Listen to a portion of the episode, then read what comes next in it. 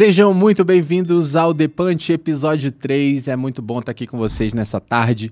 Uh, e eu queria convidar você que chegou já de cara a curtir esse vídeo, se inscrever nesse canal.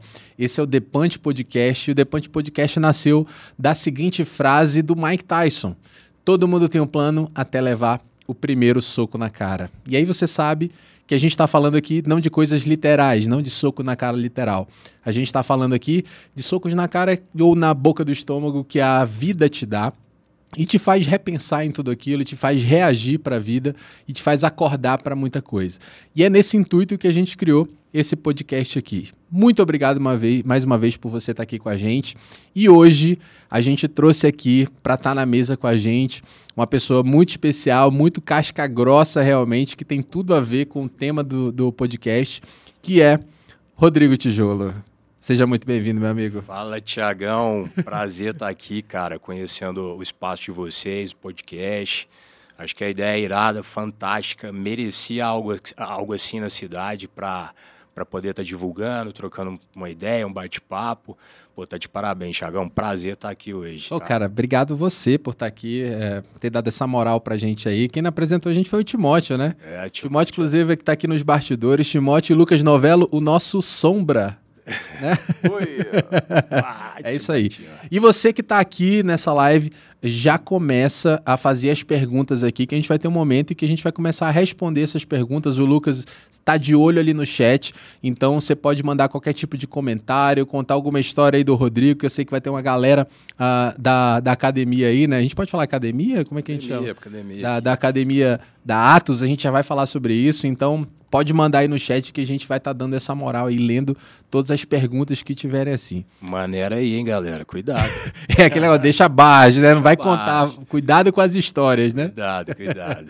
Legal. Rodrigo, cara, queria saber já de cara, cara, a gente escuta, né? Todo lutador que tem um renome sempre tem um codinome, né? Ou um nome que acompanha. Um apelido, né? Um apelido. E aí o seu é Rodrigo Tijolo, Tijolo cara. cara. Como o Lucas falou ali no começo, não tem nem por que perguntar, né? Mas me explica cara, aí. Não, mas tijolo. então, pô, Tijolo surgiu, cara, quando eu era bem jovem, 15, 16 anos, aquela história, pô, de internet, bate-papo, precisa de um nick. e eu sempre fui muito vermelho, né, cara? Gostava muito de, de, dos cachorros de pitbull na época, tinha um. E tinha um de um, de um amigo nosso que treinava que se chamava Tijolo. Ele era albino, cara, muito vermelhão assim Pitbull? assim também. É. Caramba. O Marcelinho, um amigo do, do antigo professor meu, olhou: caraca, mano, por que, que você não coloca tijolo? Aí vermelho, quase roxo, né? Aquela, aquela pegada carioca. Cara, a galera ouviu aí, já começou. Eu falei, vou usar isso aí então, cara, de zoeira e ficou ficou, né? Tipo assim, se me chamar de Rodrigo hoje, às vezes eu nem olho, cara. De tanto que a galera tá acostumada a chamar de tijolo. Ficou isso aí, brincadeira de, de, de internet na época e pegou. Até Massa. hoje. Massa, maravilha, cara. E aí, é, você falou aí do Carioca, você é de Uberlândia mesmo? Você sou, é da região? Sou de Uberlândia. Eu, sou, eu nasci em Tuiutaba. Eu vim para cá em meados lá de, de 1996, 97, 11, 12 anos de idade. Hoje estou com 38 anos, né? Já praticamente um berlandino, né? Uhum. E... Nós, né? Nós somos também. É, sou então. um pouquinho de longe aí. É. Você é de onde, Tiagão? Cara, eu sou de Manaus. Manaus, Manauara, olha só. Manaus, Timóteo também é ali. Timóteo, Timóteo. É. Não, não, tem cara não, mas, mas é, a gente é Manauara. É de casca grossa, cara. É isso. é, cara. Mas assim, eu já tô há eu cheguei em 2011, então estou 11 anos já em Uberlândia e a gente já se considera, né? essa terra é muito boa, né? Sim, cara? muito boa, a cidade é boa, pô. É, vamos dizer assim, a qualidade de vida é legal, né? Uhum. Tem seus empecilhos, mas onde que não tem, né? E, e Tiagão, e aí eu, eu mudei, cara, e, e comecei a treinar jiu-jitsu, acho que coisa de um, de um ano depois que eu me mudei. Acho pra que cá? Com, é, para Uberlândia, com 13 anos, né? É, comecei a treinar, mas por que, que, você, por que, que você se aproximou do jiu-jitsu? Jiu assim? foi... foi sem querer. Sem querer. Me conta essa época história. de escola, eu fazia karatê em Tuiutaba, né? Escola lá do Mitica, tradicional, né? Mitica Karatê em Tuiutaba. Vim para Uberlândia, estava louco para achar uma academia de karatê e não, não conhecia nada, não conhecia ninguém que treinava e queria treinar, cara. E na época, na minha escola, tinha um amigo meu, Gabriel, é, é, neto do antigo Oswaldão aqui na cidade, quem é da, da área lembra dele. Thunder. ele falou, cara, que fazer karatê o quê, irmão? Você vai fazer jiu-jitsu, cara. Eu falei, cara, o que, que é jiu-jitsu? Eu preciso entender o que, que é Eu nem tinha ouvido, ouvido falar. Né? né? Ele falou, não, cara, vem cá, vou te mostrar umas fitas tal. Mostrou uma- na época as fitas dos fita. Gracie, a fita cassete. Entrega muito a idade É, da fita. VHS. VHS entrega muito a idade. Cara. É. E aí, é, hoje tem gente que não vai saber nem o que, que é isso. E aí, cara, mostrou a família Grace, aquele negócio, jiu-jitsu desafiando todas as artes marciais. Eu falei, cara, beleza, vamos lá conhecer esse negócio, né? E aí fui treinar, cara. Fui treinar, comecei a, a aprender. Falei, cara, isso é fantástico. Né? Porque eles pegaram um pouco no meu ponto fraco. Ah, vem me dar um soco. Aí eu ia dar um soco, o cara me derrubava no chão, me imobilizava e já me fazia desistir. Falei, cara, como assim, né, cara? Deixa eu entender melhor isso aí. Eu fui gostando, pô, gostei demais de treinar. É, entre idas e vindas, né? Eu treinei de- desde essa época. Veio a época de faculdade, você dá uma parada, dá uma afastada por conta de festa, né? Enfim. Só que o jiu-jitsu ele sempre vai te ajudando, né? Eu, eu acredito que o jiu-jitsu ele é uma, uma ferramenta de transformação de pessoas poderosíssima, né? De, de desenvolvimento pessoal. Ah, eu voltei a treinar mais ou menos depois ah, que aconteceu o primeiro, vamos dizer, o primeiro soco no the punch na minha na boca do meu estômago, né, cara, que foi em 2006, quando meu pai faleceu, e aí eu caí de paraquedas tendo que resolver um monte de, de negócios e muito jovem, eu tinha 20, 21 anos, né, muito Você morava com eles ainda ou não? Você estava Eu morando tinha sozinho? saído de Já tinha casa, de tá? Eu saí bem cedo, bem novo, acho que 18, 19 anos, já já já estava morando fora. Só que aí aconteceu tudo, cara. E aí o meu mundo virou de cabeça para baixo. Eu acordei um Rodrigo e amanheceu o outro e aquela loucura. E aí a vida começou a me bater. Eu fui entender o que, que era a vida de uma forma meio. ah, não vou dizer traumática, mas de certa forma foi, porque envolveu uma perca, né? Ah, mas foi me educando, né? Porque aí eu comecei a lidar com pessoas, eu tive que assumir empresa sem experiência nenhuma. Seu pai tinha uma empresa? Zero, tinha empresa. De que que era a empresa dele? Era, era uma empresa, duas, né? é, é, ligadas, usinagem industrial e terraplanagem. Cara, eu não entendia nada de usinagem industrial. Você tinha que ser engenheiro para entender aquilo lá. E aí tinha funcionários, tinha, tudo. Cara. Aí chega, pô, moleque novo daquele, eu nem culpo ninguém. Quem que vai gerar credibilidade em alguém que está chegando daquele jeito muito novo, sem experiência? E aí a coisa começou a desandar. E eu gostava da parte do nicho ali da, da, da terraplanagem, os tratores, preparar a sola, aquelas coisas. Eu me interessei mais por aquilo ali. Fechei a outra, comecei a tocar de terraplanagem. E isso foi o que? De 2006 até 2014, né? Eu fiquei trabalhando com isso. Só que eu me encontrei, Thiago, às vezes na corrida dos ratos, que a gente chama, né? Eu ficava naquela rodinha, eu ficava lá é, é, odiando segunda de- e desejando a sexta-feira. Eu falei, cara, eu vou É ficar... horrível, né, cara? É horrível, cara. Eu tava numa coisa que eu não gostava. Eu Isso. E senti- 99% das pessoas, cara, Sim, é, é, a- detestam acordar e dizer assim, cara, eu vou para aquele mesmo emprego, fazer a mesma coisa e voltar no mesmo horário do dia. não tem tesão para fazer aquilo, né, cara? Você vai por obrigação, né? E isso, e às vezes até por medo. E o medo te escraviza, cara, ele te limita totalmente. E aí você se encontra naquela situação perdido. E eu tava entrando nesse buraco, cara. Eu já tinha parado de treinar, ah, eu tava afastado dos meus amigos, eu, eu só queria ficar dentro de casa, cara. Eu fiquei meio que, que, que meio aéreo, né? A gente chama meio que de anamnese nesse tempo, assim, uns dois anos assim. E, e, cara, com isso, o que, que me ajudou bastante, né? Uma- um, um amigo meu, que foi meu professor na época, né? O Lucas Lepre, ele me mandou uma mensagem um dia, eu lembro, tava trabalhando à tarde, ele, pô, Tiolão, vai, volta a treinar, cara. Isso vai te ajudar demais, pô, porque você precisa disso aí, você precisa estar ocupando a sua cabeça. tá- tá- as pessoas estavam notando o jeito que você Já, tava já e já já. estavam ficando preocupadas. já tinha afastado, né, cara? Eu já tava meio longe, então aí eu falei, cara, quer saber? Eu vou voltar, cara. Eu acho que isso vai me ajudar. Eu tava precisando disso, né? Jogar essa energia fora, canalizar essa energia, esse buraco que eu tava entrando. E voltei a treinar. Voltei a treinar e, e fui dedicando, gostei demais ah, ah, de estar voltando, de estar superando, né, esse, todo esse empecilho, cara. Eu falo que o jiu-jitsu me resgatou, cara. Ele me trouxe lá daquele buraco, colocou que, ó, a vida tá aqui novamente, o mundo tá girando, cara, acorda, entende? E aí eu comecei a voltar, né, a ter um ciclo de amizade novo, né, com a galera que estava treinando, todo mundo dando aquele suporte, né, aquela brincadeira. Eu me senti parte de um, de um coletivo de novo, né, porque até então eu tinha me direcionado para um outro coletivo que não me pertencia, né.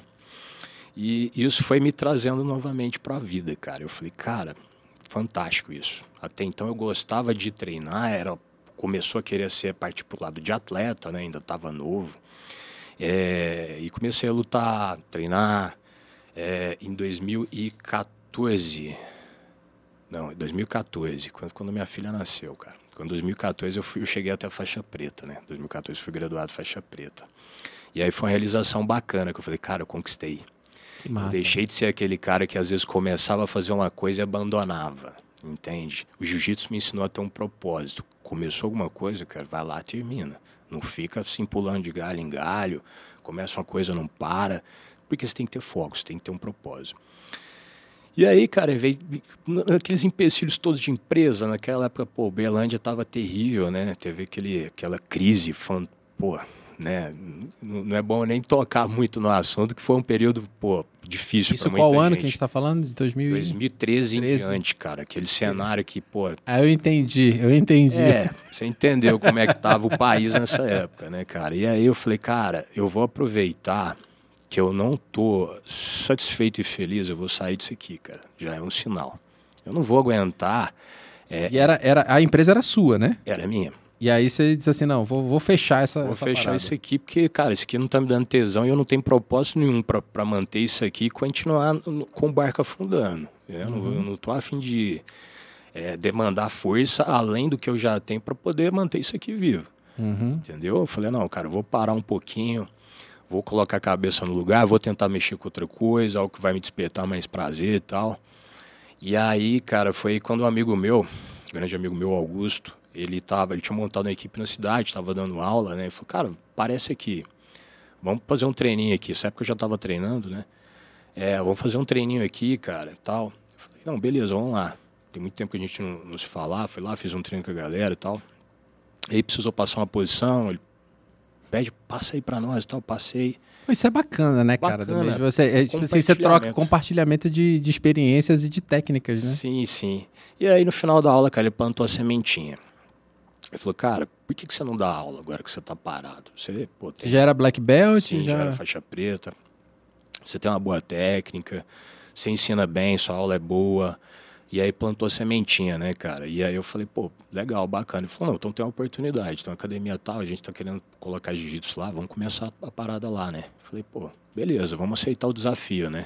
Até então eu tinha cabeça o quê? De aluno, praticante, às vezes atleta, competidor mas eu ainda não estava no lado do professor, né? Tem que ter essa transição. E aí eu me encontrei no lado, pô, professor. A gente Nossa. entrou nessa transição. Cara, agora eu tô aqui dando aula, eu sou responsável por, por toda essa galera que vai começar a treinar jiu-jitsu. Como que eu vou oferecer o melhor serviço para eles, né? Que é business, né, cara? Não é deixa business. de ser business, né? Hoje o jiu-jitsu, cara, não é só você chegar local um local, jogar um tatame e dar aula. O jiu-jitsu virou uma escola, virou um negócio, né, cara? Então tem que ser organizado. Se você quiser ter prosperar, você tem que organizar o um negócio como um business, né? É uma empresa que funciona ali. Você precisa ter uma gestão, você precisa ter um controle de um monte de coisa. Então, uh, você tem que se organizar. E aí comecei, cara. Comecei, fui vendo a necessidade, falei, pô, vou, vou investir, cara. Tem que investir no meu jiu-jitsu. Fui fazendo curso, é, curso de professores, fui em seminários, fui agregando né, conhecimento. E foi um grande divisor de águas assim nessa fase profissional de jiu-jitsu foi o, o, o mestre Fábio Gurgel, num meeting que teve em Florianópolis, que ele pô, sentou todo mundo lá e deu muita ideia bacana sobre business. Aí eu me tentei e falei, cara, é business, então a gente tem que organizar isso aí. Tem que ter um, um um quadro de horários legal para atender todo mundo, você tem que ter uma comunicação ativa para poder chegar a diversos meios, né?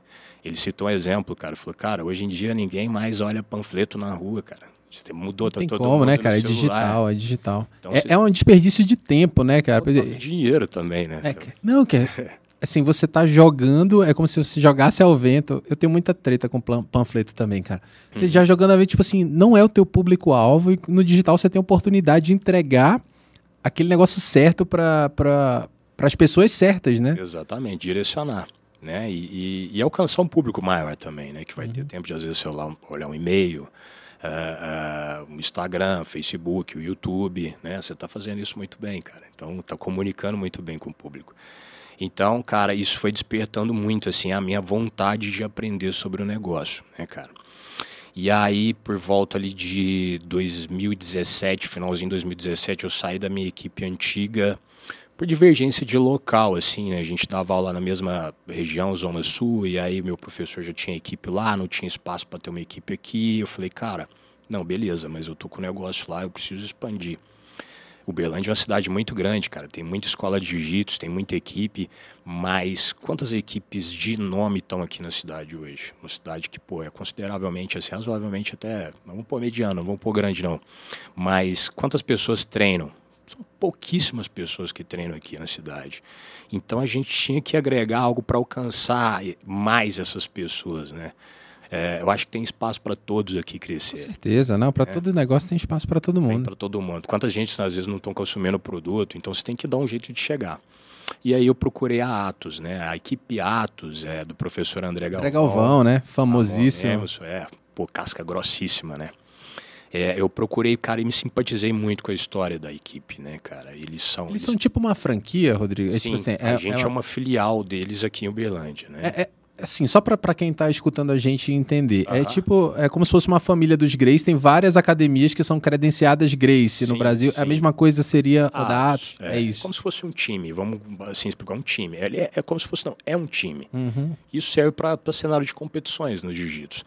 Porém, cara, é, é, eu gostei demais da história, né, cara? Que eles uh, tiveram um lado assim de, de, de, trazer o lado, mas é, é, eles, os dois são evangélicos, né? Trouxe o lado mais espiritual da coisa. Atos é baseado no livro do, do livro dos Atos dos, dos, Apóstolos da Bíblia.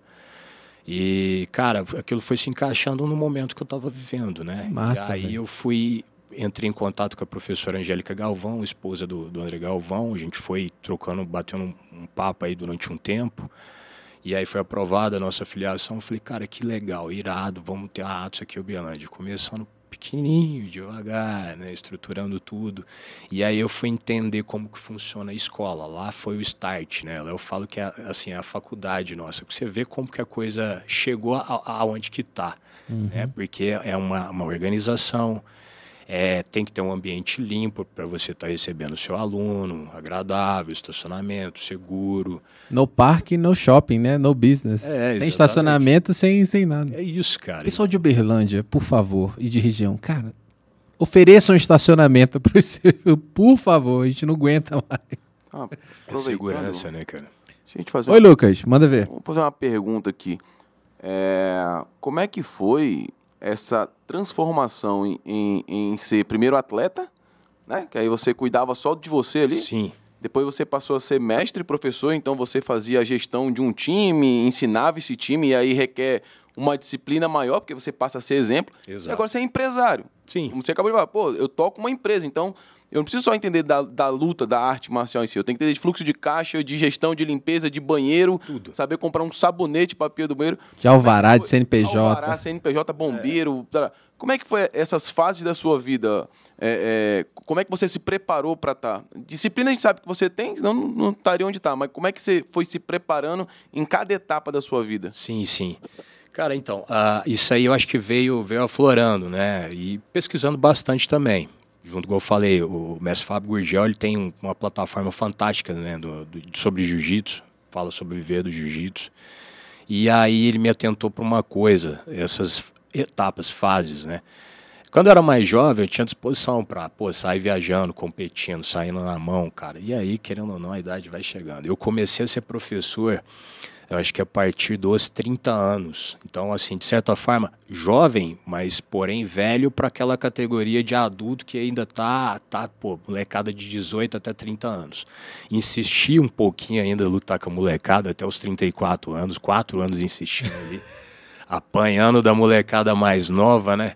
Aí, cara, eu lembro que teve até um, um, antigo professor meu, Elan Santiago, no, em São Paulo, falou: Cara, você tá achando que você é o Peter Pan que não envelhece? Vai lutar na sua categoria, cara. e aí eu falei: Não, beleza. Só que nesse momento que eu tava assim, pô, dedicado, ele falou uma coisa muito importante: quando a gente tá na competição, a gente tem que ter o ego aflorado, cara. É você que tem que ganhar a luta, então você tem que ter esse ego forte, né? Só que eu estava naquela. Eu, eu já estava com a equipe, né? eu já tinha alguns alunos, eu já era professor nessa, nessa academia. Então eu falei, cara, então assim, o que, que eu tenho que pensar? Um bom líder ele vai liderar para o grupo, não só para ele mesmo entende? Então eu tenho que pensar na equipe, eu tenho que gerar oportunidades para essa galera que está treinando comigo. Quem está competindo, às vezes mais jovem, vai ter condição de chegar mais na frente e assim preparar um legado, né? Que é o que a gente vai deixar, essa sucessão.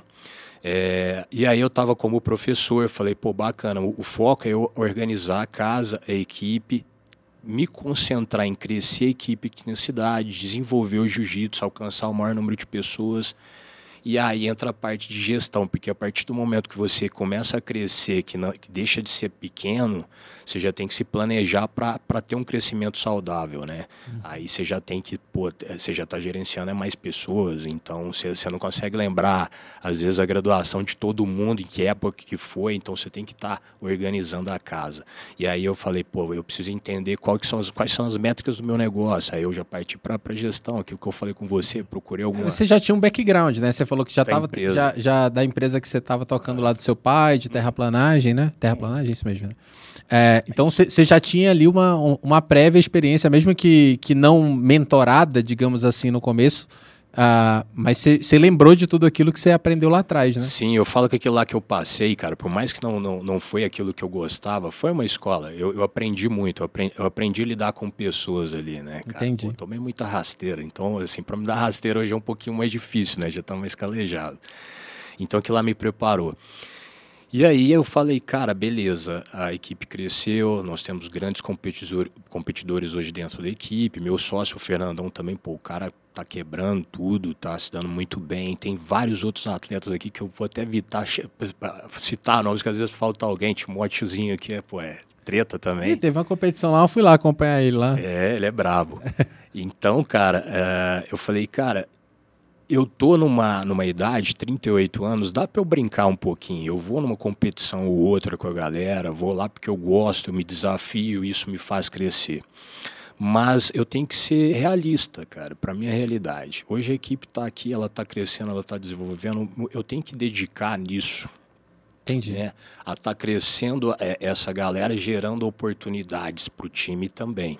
É uma coisa que você falou que eu não tinha me atentado, cara, que assim, uhum. como competidor, tu tinha que ter o ego aflorado para vencer uma competição, mas como mestre, tu tem que baixar a bola do competidor para dizer que ele não é lá essas Coca-Cola toda.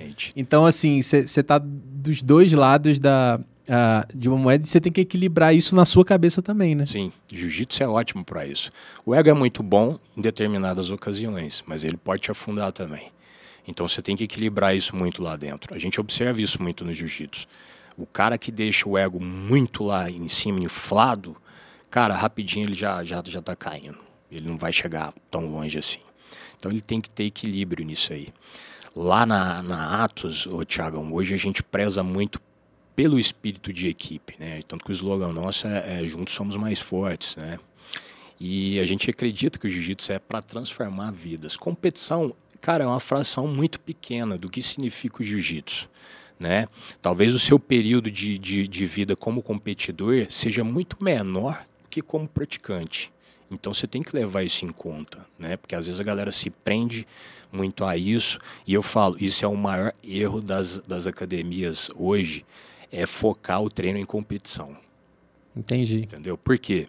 Cara, 95% dos meus alunos não são competidores. Isso se chegar a 5% que compete entendeu? Tem um grupo lá que gosta e tal. Eles estão ali pelo lifestyle mesmo, Sim. não pela competitividade. Sim. A gente procura muito entender com o cliente, com o aluno nosso, quando ele chega na academia, o que, que te levou a, a, a procurar o jiu-jitsu, a treinar? A gente tem que entender o propósito de cada um ali. E aí, com o decorrer do tempo, cara, a gente percebe que isso acaba mudando, né? Porque ele vai conhecendo diversos outros benefícios do mundo do jiu-jitsu, que, cara, não é só mais aquilo, ah, eu comecei o jiu-jitsu para aprender a me defender, para perder peso. Hoje, se você fazer a mesma pergunta para a mesma pessoa que te, te, te, falou isso na introdução, ela vai falar, às vezes, completamente diferente do que foi no início, uhum. né?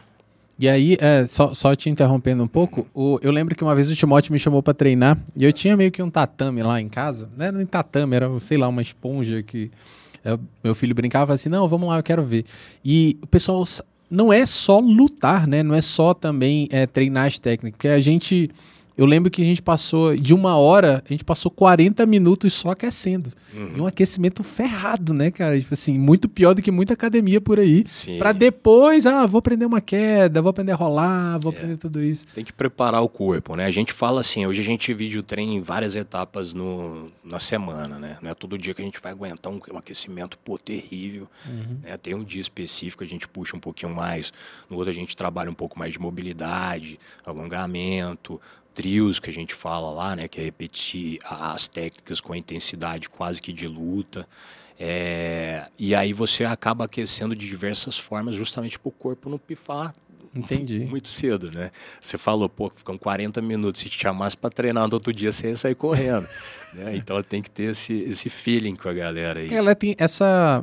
É, tem essa, esse preconceito, que a gente acha que vai solar só para só pra efetivar a técnica, e não é só isso, né? É, é, como você falou, tem gente que vai para perder peso, tem gente que vai para desestressar, tem gente que vai realmente para aprender a lidar com, a, com, as suas frustrações ali, cara, não consegue encaixar um, um, um, golpe, tá ali sempre perdendo, né? Não, cara, tem um cara sempre melhor que você. Exatamente. Tiagão, uh, hoje, o que, que eu percebo? É, tem muita gente que eu faço o convite para treinar, às vezes que nunca treinou, e aí tem alguns estereótipos, né? Fala, caraca, mano, eu vou lá apanhar. Não, mas eu vou. Pô, eu, eu já falei isso, cara. Eu falei assim, quer dizer que eu vou, eu vou pra academia de jiu-jitsu, eu vou pagar Pra apanhar. pra apanhar. demais? Não, pelo amor de Deus, eu vou pagar. Tem que me pagar pra eu ser saco de pancada. É, então esse é o maior é, é, é, é, empecilho que a gente às vezes enfrenta, né, cara? Que é uma coisa muito antiga, né? Hoje a gente tem, assim, uma metodologia para estar tá recebendo um aluno que vai fazer a sua primeira aula. A primeira aula ele vai fazer a, a aula dele separada com o professor que vai ficar dedicando atenção 100% para ele. Porque ele fica às vezes com receio de chegar e falar: "Nossa, cara, eu não sei nada, eu vou atrapalhar a aula". Esse é o segundo, eu vou atrapalhar a aula.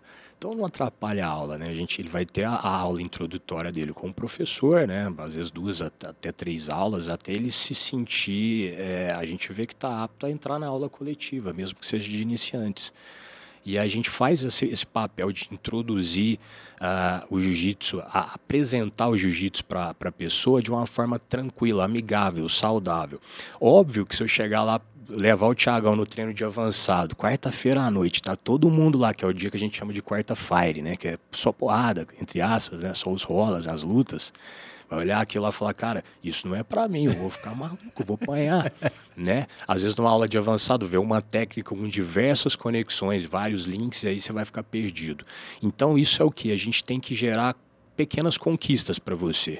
Primeira aula, cara, você vai aprender a cair no chão e a gente demonstra por que, que você está aprendendo a cair no chão, qual que vai ser a efetividade, o que, que você vai usar isso na sua vida. Porque se você levantar de forma errada, você pode pô, ser golpeado ou machucar.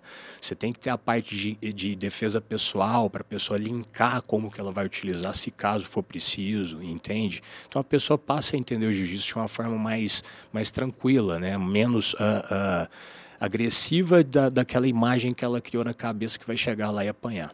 E essas pequenas conquistas vai motivando ela a continuar. Ah, a primeira aula eu aprendi a cair, a outra eu estou aprendendo a rolar, a outra eu estou escapando o quadril, eu estou aprendendo uma finalização, uma chave de braço.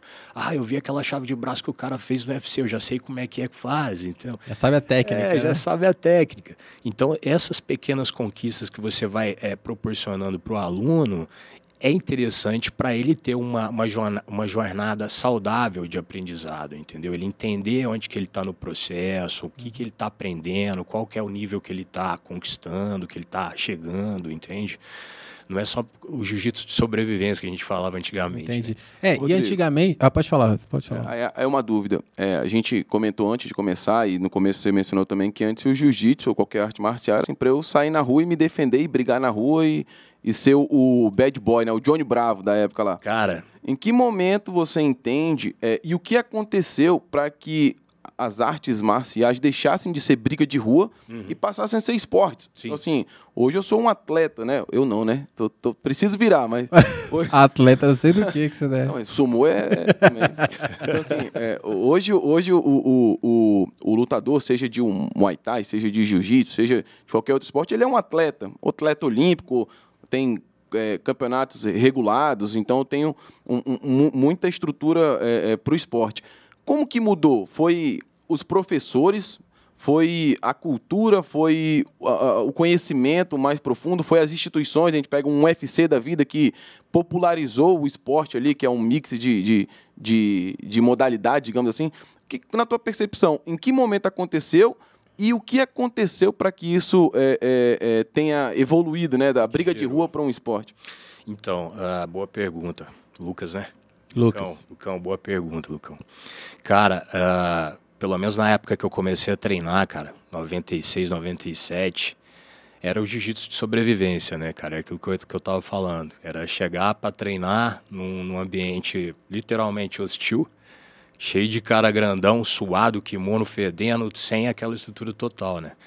E, tipo, assim, o, isso foi muito estereotipado, cara, na época. O jiu-jitsu era, pô, esporte de brigador, de pit boy, de. enfim a, a comunidade errou bastante nisso, né? Porque queria se provar se provavam porque, assim, interpretaram mal a família Grace, cara. A família... Pois é, é isso que eu ia te falar. Naquela época do Rio de Janeiro ali, né? É. Houve aquela, aquela, aquela pressão ali da Sim. família Grace. Não, melhor, os caras começaram a ganhar o mundo. É. E aí tinha aquelas academias que muitas vezes nem eram academia Grace, mas os caras eram Sim. malucos da vida, Sim. né?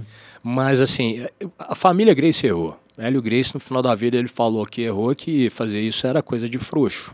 E realmente é. O uh, que, que acontece? Uh, então, cara, isso aí acabava se fechando, é, fechando, fechava mais ainda a comunidade do jiu-jitsu. Como que eu ia conquistar alunos novos, cara, se um pai via uma matéria no, no Fantástico, no qualquer jornal que seja, que, pô, lutador de jiu-jitsu está brigando em balada, tá batendo no, no, em, em, enfim, diversas pessoas sem motivo, cara.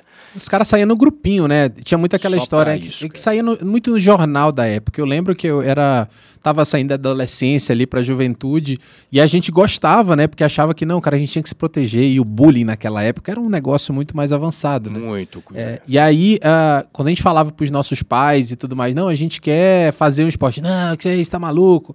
Olha aí, os caras tá brigando na rua, você vai virar esses marrentos aí, vai querer bater nos outros, vai dar problema. Sim. Ou vai chegar com o dente quebrado aqui, eu vou ter que pagar. É, cara. Então eu falo assim, a, a gente não pode tirar nem a culpa do cartório, porque a gente, quem viveu essa época, que ou não, presenciou e participou disso, uhum. né? Mas uh, era um erro. Era um erro, cara, porque isso não representa a arte marcial. Interpretavam mal porque a família Grace ela queria mostrar a efetividade do jiu-jitsu. Então era completamente normal eles saírem desafi desafiando as outras artes, né? Surgiu o UFC a partir disso aí. Então, querendo ou não, foi algo ruim que gerou algo bom, que, é, que evoluiu né, o esporte nesse sentido. Só que a galera não entendeu isso aí e começou a levar na prática. Então saía para um grupinho de uma academia que brigava com um grupinho de outra e, pô, era aquele inferno. O pessoal dizia que era gangue, né? Não, era a galera gangue. virava gangue e queria gangue. sair brigando no meio da rua, né? Era gangue, cara. Então, assim, erramos demais. Vamos colocar, não vou tirar o meu da reta como praticante. Erramos demais no passado, cara, e não poderia perpetuar isso mais. Senão o jiu-jitsu ia ser extinto, não ia Entendi. ter o crescimento que teve. Então o que, que acontece? Igual o Lucas perguntou, o que, que gerou? Acho que foi um conjunto de, de, de tudo isso, as instituições que passaram a regulamentar, a investir mais, a exigir mais organização, os professores que, pô, se, se, se, não, se, se não acordasse não ia ter mais aluno, ia ser só os cascas grossas que Entendi. treinavam, e casca grossa não sustenta a academia, não, cara. Não eles, paga, né, cara? Eles espantam, eles espantam alunos novos. Então teve que ter esse feeling. E assim, os, os os feras do jiu-jitsu na época foram todos, a maioria, contratados para ir para os Estados Unidos, cara. E país envolvido é outra história. Lá uhum. você tem que prestar um serviço bem feito, né, cara? Senão você é eliminado. Nunca fui, mas todos os alunos, amigos meus que estão lá e dando aula repassam isso aí para mim. Então, assim, teve que evoluir. Né? A gente não poderia ficar atrasado mais. Então, assim, a, pô, a, aluno brigou na rua, cara, se não for para se defender, é, toma suspensão, toma expulsão, não é, é inadmissível. Então teve punições para isso. Que bom, cara. E consequentemente, quando você levou o jiu-jitsu para a família, eu vou dizer família, porque serve para o pai, para a esposa, para os filhos, é, isso aí foi quebrando aos poucos, porque aí voltou a essência da arte marcial, cara. Legal. É te trazer caráter, conduta, disciplina, entende? Que é os fatores que eu acho que são essenciais, né, para ser uma arte marcial. Ter uma mentoria legal, professores capacitados, treinados justamente para saber identificar isso aí, corrigir o quanto antes aquele cara que é mais estourado, saber alinhar isso aí, entendeu? Então eu acho que uh, foi um conjunto E automaticamente, a, evoluindo né, a, a, a, sociedade, os tempos, uh, não cabia mais espaço para esse grupinho. Entendi. Entendeu? Mas eu acho que foi, foi uma, uma exposição massiva, uh, até nos meios de comunicação, tanto dessa parte, como também, eu lembro, cara, que eu sou da época do Pride. Uhum né? Eu sou da época que assisti o Pride e era sanguinário aquilo ali, né? Não que hoje não seja, mas era. Não, tinha muita regra naquela parada, né? Tipo assim, era um cara de 150 quilos contra um cara de 60. Soco sem luva, cara. Soco sem luva, é. aquele negócio. Era um cara. Uh, e a gente via sangue escorrendo. Eu sou da época de. A gente torcia pelo, pelo Sakuraba, não. Só de. Não, o Sakuraba, o matador de Grace. De Grace. É, é, o exterminador de Grace. Sim. Aí tinha, tinha toda a, a, época do Vanderlei Silva, tava no auge lá, o, o cachorro louco, né? Ele fazia, fazia lá e fazia aquele. É. Então, assim, a, a, gente gostava, mas assim, a, a mídia colocava aquilo como um, negócio maluco, uma medieval, né? Não, a galera aí tá se matando. Porque a galera se machucava e se machucava feio também, sim, né? Sim, sim. Aí eu acho que hoje com essa mudança pro UFC, do MMA mesmo, quando, quando houve essa regulamentação do octógono, então já tem toda uma profissionalização, toda essa divisão de categorias, né? Então é, não tem como lutar um cara. Eu lembro que tinha aquele, como é, o Bob Sepp, né? O Bob, é, Bob Sepp lá enorme, com um, um Gracezinho pequenininho e tava lá na, naquela, na, naquela competição. Exato. Mas houve uma evolução, cara, e eu acho que essa evolução foi muito boa, né? Sim. Mas isso maculou, acho que maculou como qualquer outro nicho, né? E aí gerou, talvez, um, um, afastamento, por exemplo. Dentro de casa mesmo, a gente não tinha esse incentivo porque achava que a gente ia virar o loucão, né? Sair é, batendo todo mundo. É linkava, muita gente linka ainda jiu-jitsu, pô, UFC, porrada na cara e tal, né? E eu falo, não, cara, o jiu-jitsu vai cuidar da parte do chão ali, né? Uhum. Um pouco em pé também, para derrubar, dominar e tal. Mas é na parte do chão. Mas sem dúvida alguma, cara, os meios, ah, e principalmente a mídia, cara. A mídia detonava muito antigamente. Era Mas será que detonava pelo business ou detonava só de maldade mesmo, porque vendia manchete, vendia headline? Os dois. A gente tinha culpa no cartório também, cara. Entendeu? Então, os dois.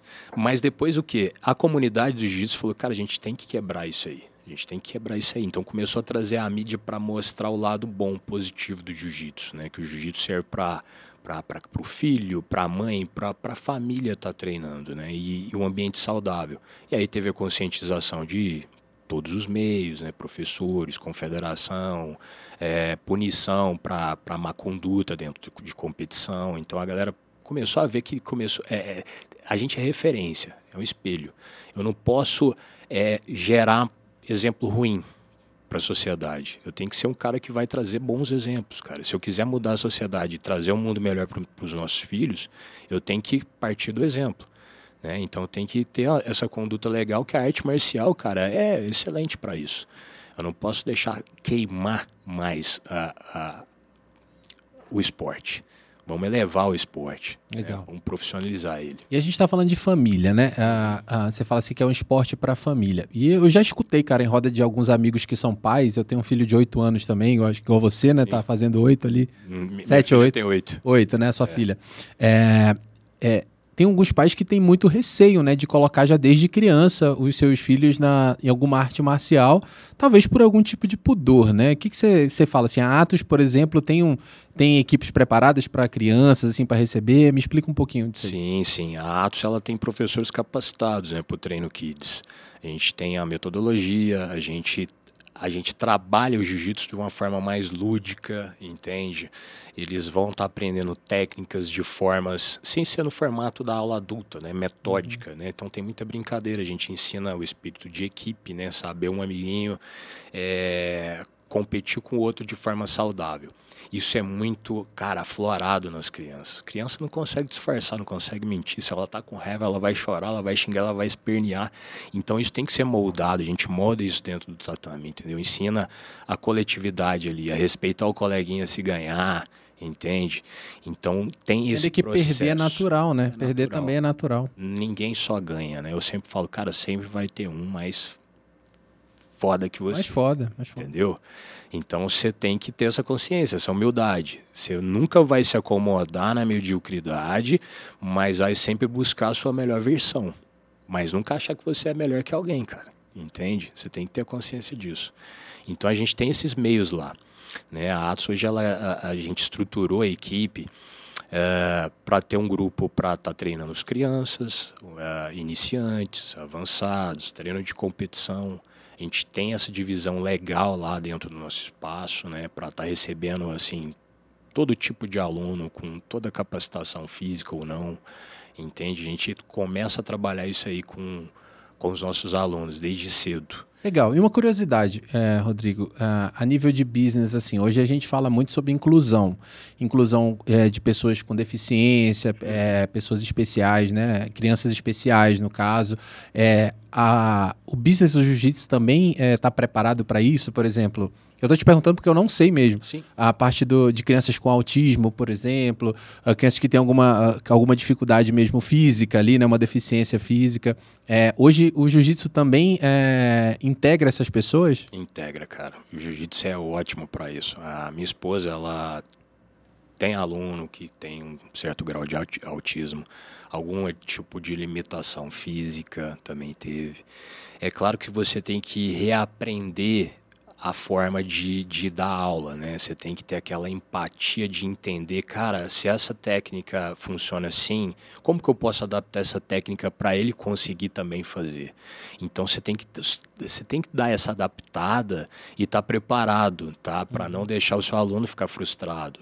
Você tem que aprender a situação, a, a atenção ali às vezes de um aluno que tem um certo grau de autismo, para ele não, não, não ficar chateado, porque eles são muito inteligentes, cara. Eles são muito inteligentes, só que ele, ele tem que despertar aquele interesse naquilo que você está passando. Então você é obrigado a bolar uma aula exclusiva, cara. E com isso você vai só ganhando bagagem, experiência, né?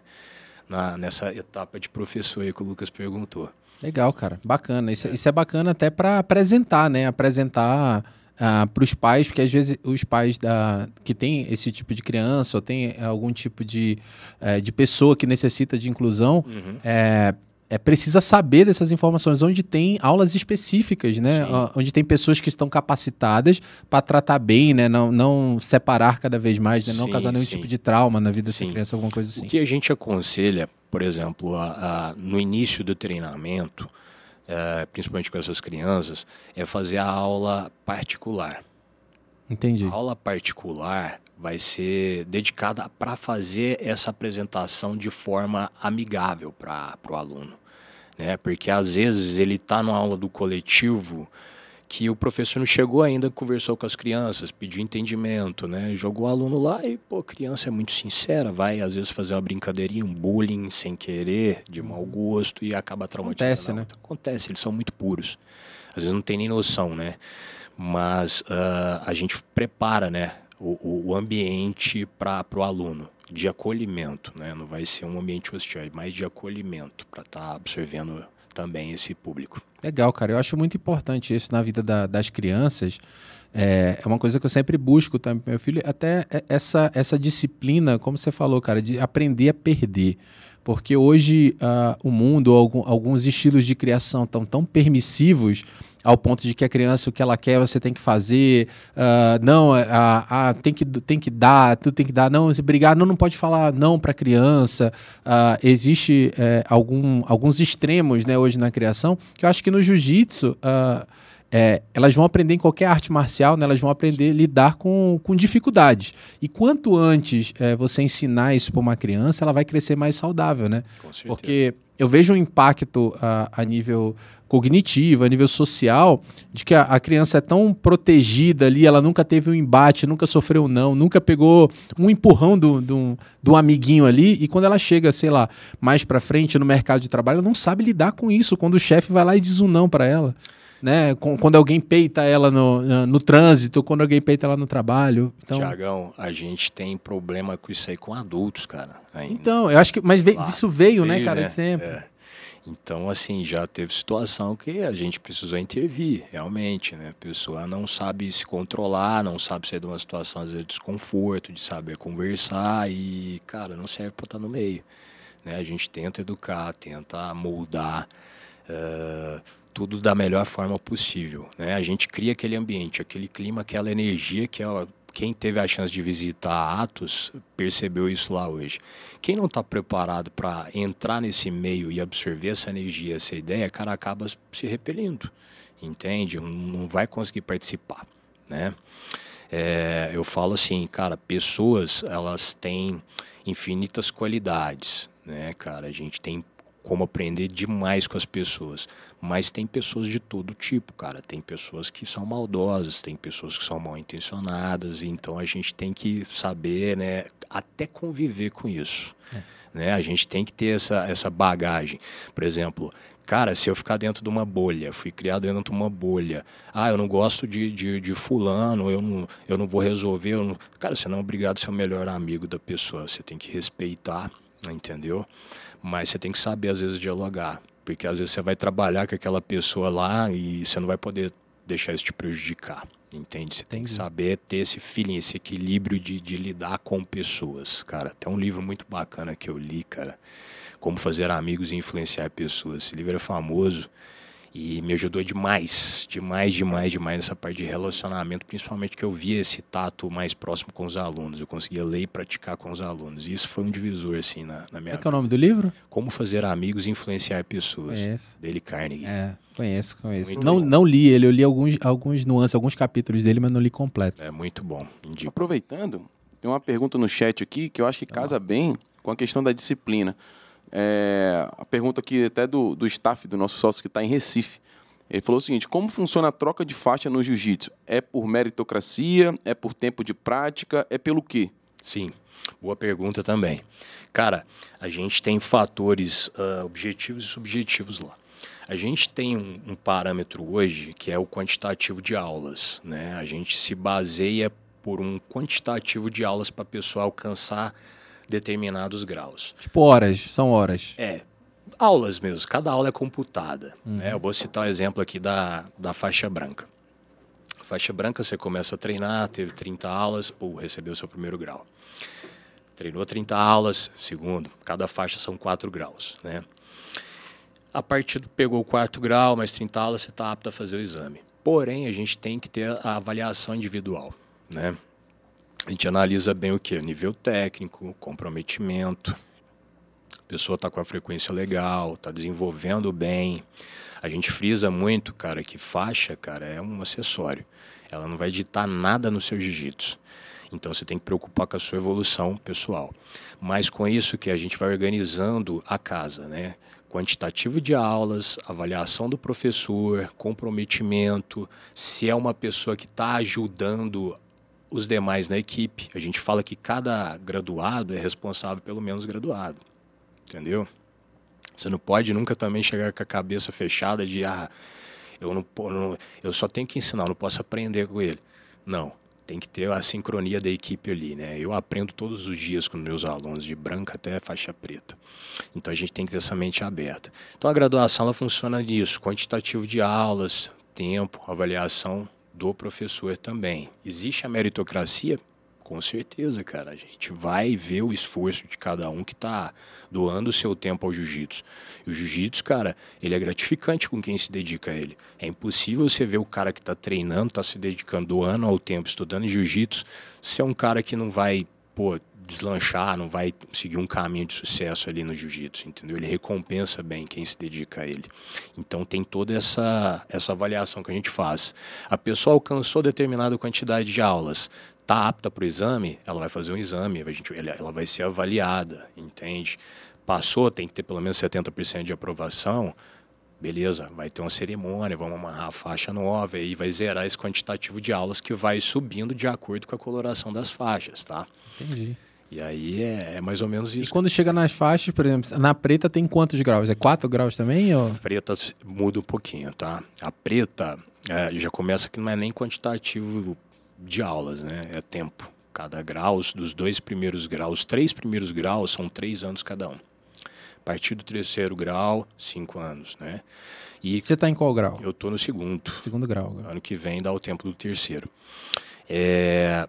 E aí, que, que acontece? No sétimo grau, você muda a coloração da sua faixa. A preta é que tem mais graus, assim, vai até o sétimo, aí você muda a coloração para faixa coral, vermelha e preta. Nossa. Depois mais uma quantidade de graus, vermelha e branca, e depois vermelha. E é bom que pelo tempo, né, é, a, o mestre ali vira. É, ele te, cria uma maturidade também, né? Porque ele já. Ah, vamos lá, que ele chegou no terceiro chama de grau, ou dan, né? Isso. No terceiro, foi nove anos aí, mais ou menos, nessa parada. Só então, na assim, faixa preta. só na faixa preta. Então, existe uma maturidade também da, da, daquela pessoa, né? Com certeza, com certeza. Eu acho que é o que mais dita isso aí. A gente chega na preta que eu falo pra todo mundo que é um graduador faixa preta. Cara, é um recomeço, né? Que massa. Você tá começando a aprender jiu-jitsu de novo agora. Você acha que chegou na faixa preta? Não, sou faixa preta. Pera aí, irmão. não, Agora não. que você tá começando a parada. É, humildade, que agora vai começar a sua história no jiu-jitsu. né? Desse jeito. Que massa, cara, maravilhoso. E aí, falando sobre a história do jiu-jitsu, cara, é, a, a gente sempre fala, né? E a gente sempre ouve falar, e aí pode ser até uma, uma coisa que é mística mesmo, o pessoal fala muito, quem não conhece. Fala que toda é, pessoa que é faixa preta, né, vira arma branca por aí, né?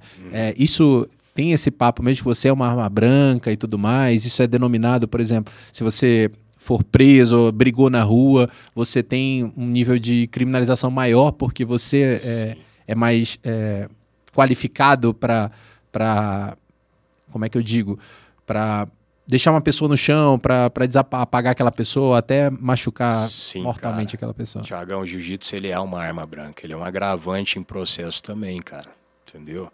Então, assim, ah, você tem potencial para matar uma pessoa, para quebrar a pessoa pô, do, do pé até a cabeça, entendeu? A gente domina é, a mecânica do corpo humano muito bem.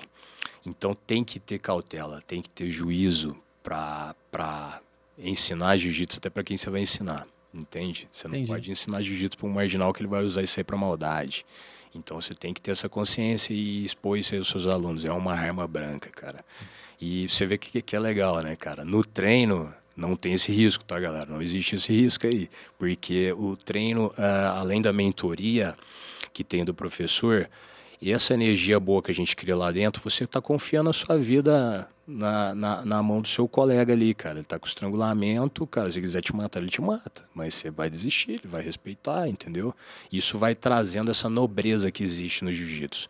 É, isso aí foi muito bem explícito, cara, na, na época dos desafios dos Gris, às vezes, porque eles tentavam não deferir nenhum soco na pessoa. Eles mostravam a superioridade do jiu-jitsu pelo domínio, Imobilizando mesmo. Finalizando, finalizando, né? Chegando à submissão, né? E conversando ali, às vezes apagava um que não queria bater, mas depois ele animava. É, só que assim, ah, você não deferia soco nenhum, né?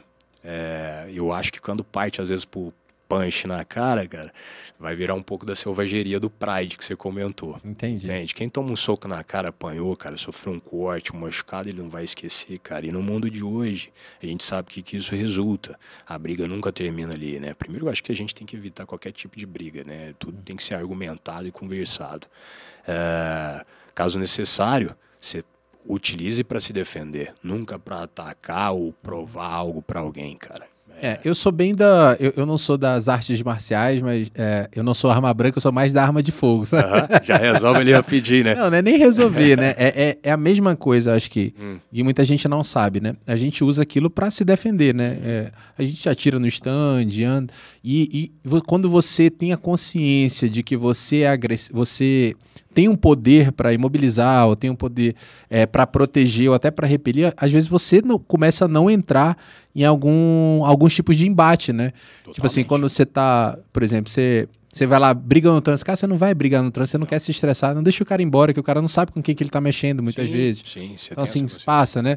A mesma coisa eu acho que também é na, a- no mundo da arma de fogo, né, cara? Você não vai querer se meter em confusão porque você sabe do poder que você tem ali. Então, essa consciência é gerada também. Então, eu acho isso bonito no jiu-jitsu, né? Mas, infelizmente, é, e aí a gente não tem como deixar de falar, né? Teve esse problema recente aí, ah, que foi a fatalidade lá com o Leandro, né? O Leandro Lô. É, é, eu, eu não entrei a fundo, né? Mas a gente viu que foi uma briga é, de forma desnecessária, né? E ele acabou sendo executado de maneira covarde, né? Ali, né? Exatamente. É, por um policial. E, ma- mas você escutou sobre, sobre esse caso? Me explica um pouquinho aí do que, que aconteceu e a visão da, do, do mundo do jiu-jitsu, né? Porque era um cara consagradíssimo Totalmente. a nível cara. Brasil, né? Me conta um Eu pouquinho. tive a chance de conhecer o Leandro em, em Fortaleza em 2020, cara. E assim, o cara tratou a gente super bem. Você via a energia do cara, que ele tinha uma luz nele, né? E sucesso total. Porém, cara, quando você tem às vezes esse sucesso, esse holofote, você atrai pessoas do mal também, né? que Entendi. quer apagar o seu brilho. Então eu acho que o Leandro aconteceu muito disso. Era um cara que gostava muito de festa, entendeu? Tava muito embalada e não aceitava muito desaforo. E aí cai naquele assunto que a gente né, falou. Parece que ele teve uma desavença com aquele policial Uhum. em outra situação. Mas não era de lá, né? Era de, de antes, já, Antes. né? Essa desavença. Era de antes, cara. E aí a gente sabe o que, que isso resulta, né, cara? O cara tava armado e, enfim, acabou acontecendo a fatalidade, nessa covardia aí que a gente espera que seja punido, A né? gente espera muito da justiça, É. né, cara? Que eu falo que a, a justiça tem que, tem que saber medir, né? Esse tipo de coisa. Foi, foi um ato cruel, é, desnecessário. Eu acho que ninguém é, tem esse direito, né, de tirar a vida de ninguém ali. Ah, Ah, eu acho que você tá muito no local errado, na hora errada, e o que acontece ali, principalmente né, nessa, nessas baladas, eu acho que você tem que tomar muito cuidado, né, Sim. cara? Eu, falo, eu falo isso muito para os meus alunos, cara. Saiba é, sentir a energia do ambiente, cara. Se o ambiente tá com energia ruim, pesado, você não tá se sentindo bem, vai embora, cara. Rodrigo. Agora, não era pra você estar ali. Aproveitando, tem até uma pergunta no chat aqui que tá, tem muito a ver com que, com o que vocês estão falando aí. A pergunta é o seguinte: você, enquanto mestre, né, enquanto professor, acredita que o praticante, não, não o aventureiro, o praticante realmente do jiu-jitsu, ele tem uma cabeça mais fria, ele é mais disciplinado, ele é mais inteligente emocionalmente, até porque ele sabe que ele é preparado para se defender, então não tem aquela, aquele anseio de querer mostrar que sabe. O cara sabe que é. Então acho que o jiu-jitsu ele, ele coopera também para isso, para uma inteligência emocional, para o cara ser mais calmo, para o cara ser mais centrado no- no seu trabalho, no seu dia a dia, e inclusive numa festa ali, tem uma confusão, pô, vai embora, não fica ali no negócio. Sim, ele ajuda, cara, ele ajuda. Mas, Lucão, isso vai muito de pessoa para pessoa, tá? É, onde que eu quero chegar com isso? Por exemplo, ah, o jiu-jitsu é uma arte marcial, arma branca, ah, pô, uma faca foi feita para um meio, uma tesoura foi feita para o outro, a arma de fogo também, para defesa. Tudo vai depender na mão de quem tá essa ferramenta, né, cara? Então, é isso que vai ditar, tá? Eh, o jiu-jitsu ajuda, com certeza ajuda, mas isso vai depender da, da mentoria do professor que está instruindo aquele aluno. Cara, não faz isso não, isso é errado. Passar uma, uma, uma, um norte legal, né? Uma conduta inteligente para a pessoa avaliar tudo isso. Nunca incentivar a pessoa a fazer coisa errada.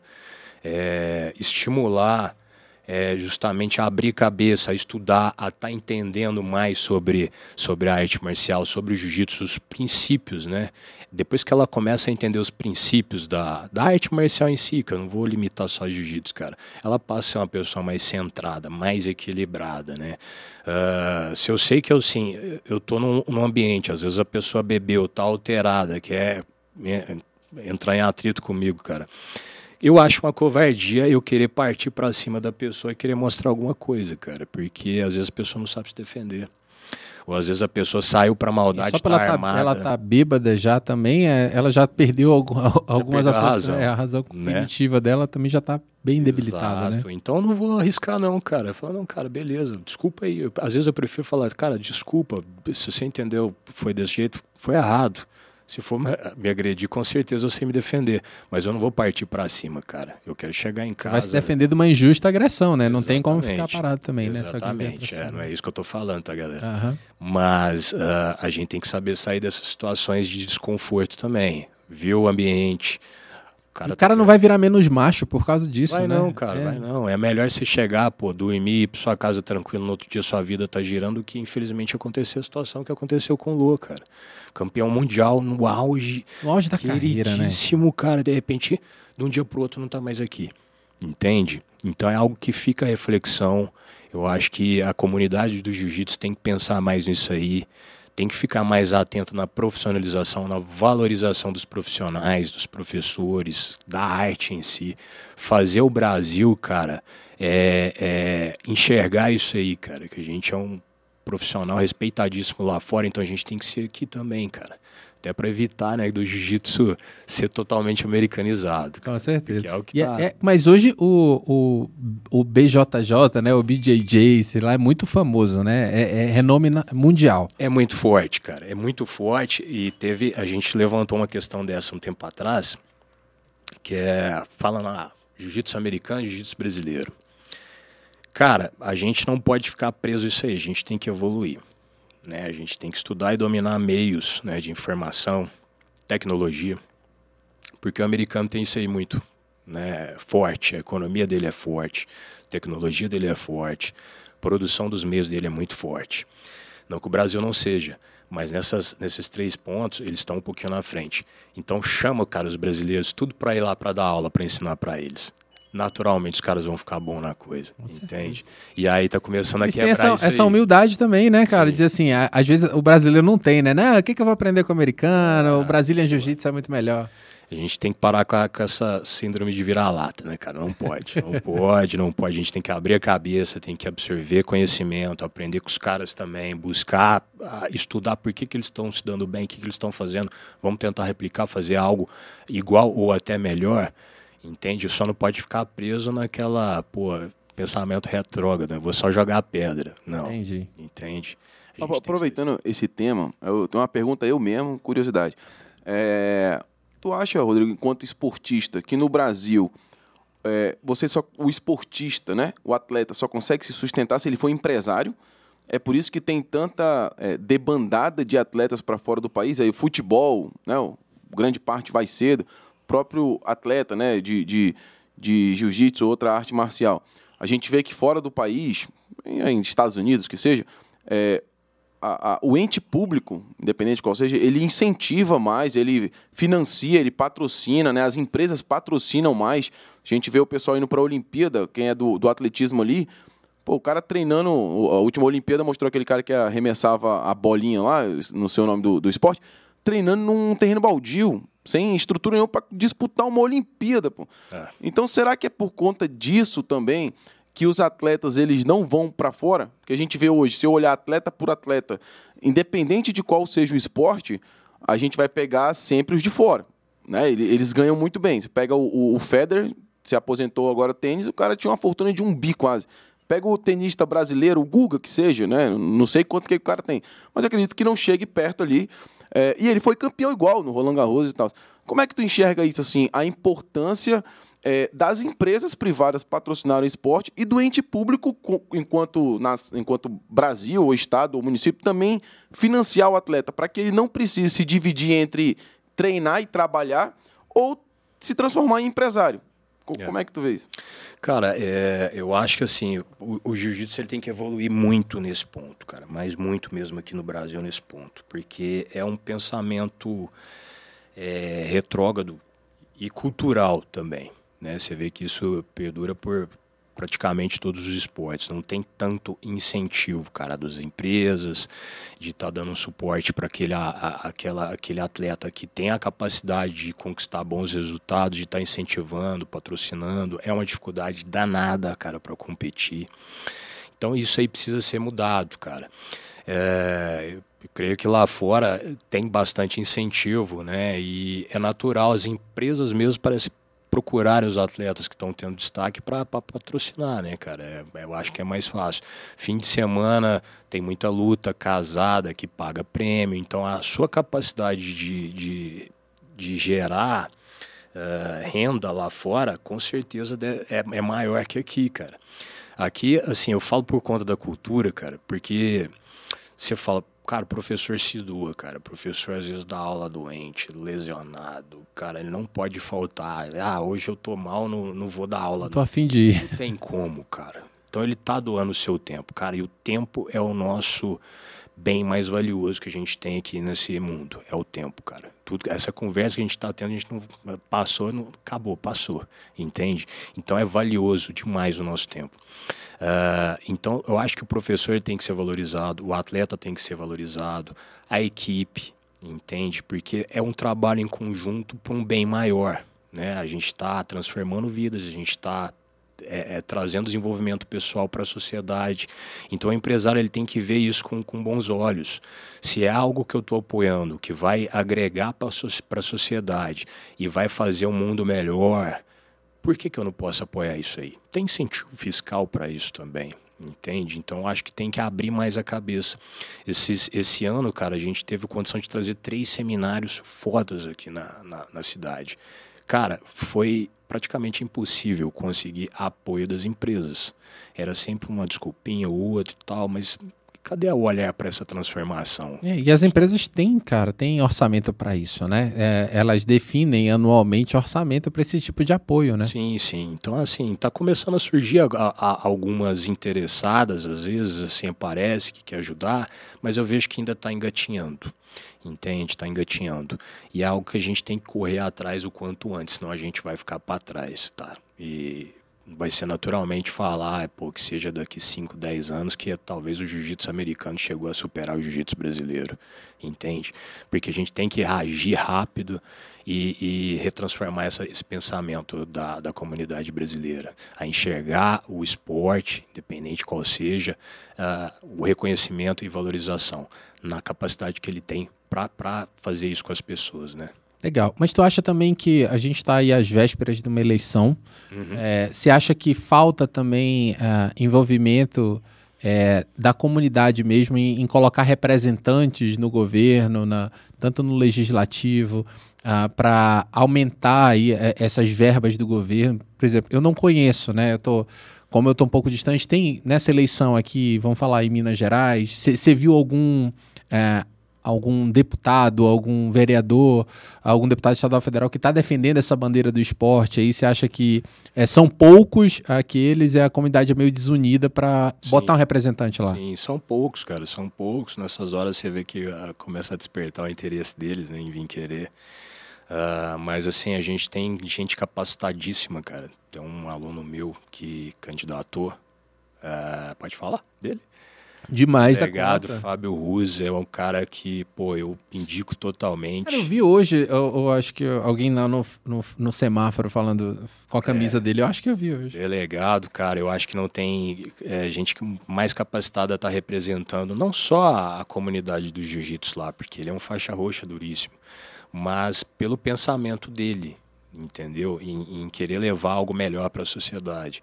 Então, com certeza, cara, tem que ter mais participação lá dentro, porque se a gente não tiver voz lá dentro, como que a gente vai, vai conseguir algo, né? Então, acho que é importante isso aí, sim, com certeza. É um esporte caro? Ah, o jiu-jitsu é um esporte caro? Vamos lá falando assim, é porque eu não vejo incentivo. Você não vê academias do governo ou da prefeitura dizendo assim, não, uhum. a gente vai ceder aqui para uma equipe uh, que seja um, um, bairro mais carente aqui, nós vamos bancar, por exemplo. Vamos falar da Futel, né? A Futel aqui, que é do uhum. esporte. Você não vê o pessoal abrindo academia de jiu-jitsu por aí. Não, Mas é porque é caro ou, ou, ou é por, sei lá, por, por falta de conhecimento ou pensamento mesmo? Falta de conhecimento, cara, porque às vezes quando precisa de ajudar, a gente mesmo se organiza e a gente mesmo, fa mesmo faz, sabe? Junto, uhum. compra uns kimoninhos aí para a comunidade mais carente, faz doações, entendeu? É, se é caro, eu te, aí, eu vou te responder, depende. Depende o que, que você está é, interpretando como preço e valor, né? E se comparar a outros esportes, eu vou falar que jiu-jitsu é fichinha. Outro dia eu vi uma, um, um, meme na, no Instagram que o professor de jiu-jitsu falou: Cara, olha o preço dessa raquete de beach tênis, 3 mil reais. Não, é desse e você é. vem me falar que jiu-jitsu e o kimono é caro? Ele é, o kimono é duzentão, 300? É, tem de kimono até de mil reais, entende? Entendi. Vai de acordo com o seu orçamento. Uh, mas eu não considero assim, o jiu-jitsu, eu não vou falar assim, comparando o que? Salário mínimo brasileiro, a, a realidade do Brasil. Ele é um esporte caro. Se eu for ficar pensando só em preço, ah, pô, esporte caro. Agora, quando eu começo a separar preço de valor, aí eu começo a entender, cara, o que, que isso vai me agregar? Entendeu? Eu vou começar, às vezes, eu vou comprar um kimoninho mais barato, vou começar, não vai aguentar o tranco, depois eu vou me programar para comprar um kimono mais, é, um pouquinho melhor. Então você vai investindo no, no seu equipamento de treino, no seu jiu-jitsu, porque você percebe o valor que ele está te trazendo para a sua vida. Você não está indo lá só bater bolinha, às vezes você está desestressando, você está fazendo uma rede de network fantástica lá dentro do jiu-jitsu, porque lá você conhece muitas pessoas, você está participando de um grupo, né? você está é, melhorando seu condicionamento físico, você está perdendo peso, você está se tornando uma pessoa mais confiante, sua autoestima eleva, então você fica uh, apto a, a, a, ser uma pessoa melhor e passar isso para as pessoas em sua volta. Que se você não estiver alinhado com isso tudo, como é que você vai ser uma pessoa boa para se doar, né? Então, é, é, aí tem que ter esse discernimento, né? Então, nesse ponto de valor, eu não acho o jiu-jitsu caro. tá? Mas pelo salário mínimo brasileiro, eu já falo, cara, Não é do. não é o mais acessível de todos, tá? Mas é um esporte que transforma. Eu conheço, pô, diversos atletas que saíram do nada e hoje eh, são atletas de, de, de nome fodástico no jiu-jitsu, viajam o mundo inteiro, dão seminário o mundo inteiro e ganham muito bem, entende? Então, cara, quando você começa a olhar para esse lado, você fala, cara, o jiu-jitsu é foda. Então, não considero um esporte caro. Legal, legal. E aí é, é- é esse clamor, né? Eu acho que é por representantes que consigam defender a bandeira né, da, do- da- das artes marciais em si, para desmistificar isso no povo também, né? Tornar mais acessível para a comunidade carente, que é, é um transformador de vidas também de, de pessoas carentes. A maioria dos competidores famosos, né? Não só de de jiu-jitsu, mas também o pessoal que está aí no UFC, no MMA, é, eram pessoas muito carentes que foram incentivadas por algum, algum projeto ah, e conseguiram transformar a vida da sua família e do, ah, do ambiente que elas vivem, né, cara? então, assim, até porque quando a gente chega ne- nesse, nessas competições maiores, né, a remuneração é muito interessante.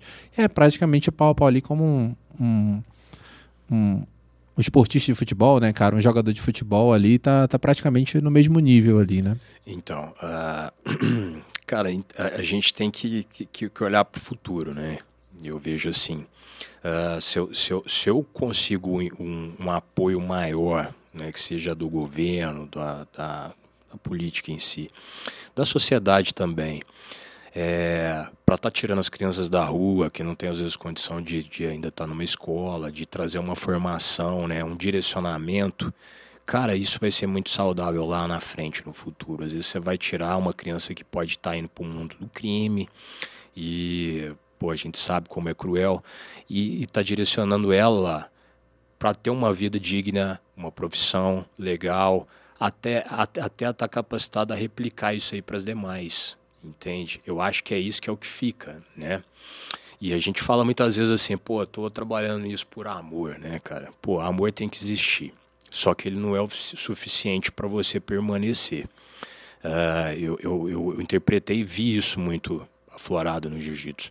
Eh, eu amava jiu-jitsu, eu amo jiu-jitsu, comecei a trabalhar com jiu-jitsu e aí eu tive que entender que eu tinha que ter um propósito. Só amar não é suficiente, você tem que ter um propósito. Qual era o meu propósito? Ah, alcançar o maior número de pessoas que, tá, que poderiam ser beneficiadas do jiu-jitsu. Ampliar o jiu-jitsu onde eu passar, na cidade, pô, enfim, o que eu puder fazer no, no esforço para ampliar para maior número de pessoas eu vou fazer. É, e transformar as vidas das pessoas, né? Dar oportunidade para elas. Esse é meu propósito no jiu-jitsu. Deixou de ser aquele Rodrigo que queria só ganhar, às vezes a vitória só para ele, mas pelo contexto do time todo agora, né? E aí isso às vezes é, te ajuda o quê? A, a passar pelas dif- dificuldades do, do, do negócio. A gente veio com pandemia, tudo aí, a gente se uniu para poder manter a coisa viva, ativa ainda, né? Então, ah, cara, é, eu sou suspeito para falar demais do jiu-jitsu, mas eu acho é, fantástico a- o poder que ele tem sobre a vida das pessoas, entendeu? Para melhor. Maravilha. Vamos lá mudar um pouquinho, cara. Eu tenho uma curiosidade que é, eu vi aqui que tem no chat aqui tem algumas pessoas aí que são alunos lá da academia estão aqui e aí eles só sabem, eu acho que eles só sabem falar uma, uma palavra de um de três letras aqui. é Os. os. Os. Cara, o que que é os? Cara, os é um kanji japonês muito amplo, né, cara? Ele tem um, um significado muito extenso quando eu passei a pesquisar, né? Na arte marcial, cara, o os, a gente usa os para entrar no tatame, reverência, né? Os, quando a gente fala para um amigo as- fora do tatame, pô, você tá cumprimentando o cara, os, e aí, beleza? Tá, os. É, mas esse é o lado mais, assim, despojado. Mas é, demonstra respeito. Você vai começar uma luta, você fala os, bom treino, né? Demonstração de respeito, garra, superação. É uma palavra japonesa, É um então. kanji é um japonês, kanji. é. Kanji. Kanji. É, eu não, não sei o que que é kanji. É uma palavra. É uma né, palavra, cara? né? Tem um significado bem amplo, né? E a gente adota isso pra tudo, cara. A comunidade do jiu-jitsu adora o os. Igual eu, É, eu falei pra você no início ali, você tá servindo uma carne na churrascaria, o garçom desce o espeto, opa, osso. Já começa a criar vício, né? Bacana. E também virou codinome, né? Né? Você vê, você vê o BJJ, BJJ. quando é BJJ, né? ah, direto, né? Então, assim, o cara começa a treinar, ele já põe, muda o nome dele pra BJJ nas redes sociais lá. Exato. Só né? pra, pra impor respeito também, né? É, é o amor ali pela arte, né? A gente fala que depois que pega o primeiro grauzinho já fica apto a pôr o BJJ no nome. Cara, mas isso é, é- Você vê que isso é uma coisa que se estende até a a uma coisa aleatória aqui, né? Ah, quando a pessoa começa a treinar e é fisgada pelo, pelo, pelo amor ao jiu-jitsu, cara, é completamente natural. Você vê até a galera que tatua, cara. É mesmo? Já tatua jiu-jitsu. É mesmo, coloca um Timóteo? golpe. É mesmo. Aí, ó. O Timóteo já está vacinado, é um exemplo, né? Eu tenho a faixinha preta aqui, eu sou um pouco mais, mais discreto. Ah, um pouquinho Só- mais discreto. Só os dois braços fechados. é, só que tem uma galera, cara, que começou a treinar agora, velho. Não sabe como é que é o negócio. Um tá mês, um mês já tá lá e mete o jiu-jitsu, faixa preta aqui no seu. Eu falei, meu Deus do céu, cara, vamos devagar, vamos devagar. Mas o jiu-jitsu tem esse poder na vida das pessoas, cara. Só que aí você tem que ter o quê? Cara, tatuei agora, eu vou ter que ir até o FEI. É isso Não, não aí. Para, não, Agora fica não feio. mais jeito. fica a né? dica, hein? Fica a dica. Ah, e partindo nesse princípio aí. Ah. gente Ih, tá falando eu, Timóteo? Tá falando do Além. né? É, sou eu, pô. Manda ver, Timóteo. É, tem propriedade pra falar. É, é irmão do apresentador e aluno do entrevistado. É, então então o cara, o cara tá com a credencial green card hoje aqui. Grossa. Eu tô, tô graduado aqui, né? Então, nesse hum, sentido que a gente estava conversando, é, eu já estou um tempo já no jiu-jitsu, tá quase 10 anos praticamente. E eu vi que várias pessoas começam realmente com esse entusiasmo, com essa vontade, ah, eu tô aqui. E quando começa a vir os obstáculos, começa a vir ali ah, o tempo, a prioridade para uma coisa, e aí a pessoa começa a falhar. Tem várias estatísticas aí de, de ah, tantos, tantos por cento param na faixa azul, tantos por cento passam na faixa, fa- faixa roxa. É,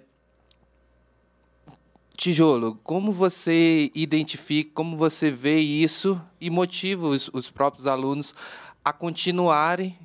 Eu acho que casa muito com o tema mesmo do, do podcast. Superação. Como realmente superar isso? A, a gente, eu passei, fiz, tive uma lesão, fiquei oito meses parado. Tive que parar porque senão a lesão não, não, eu não ia conseguir continuar, né?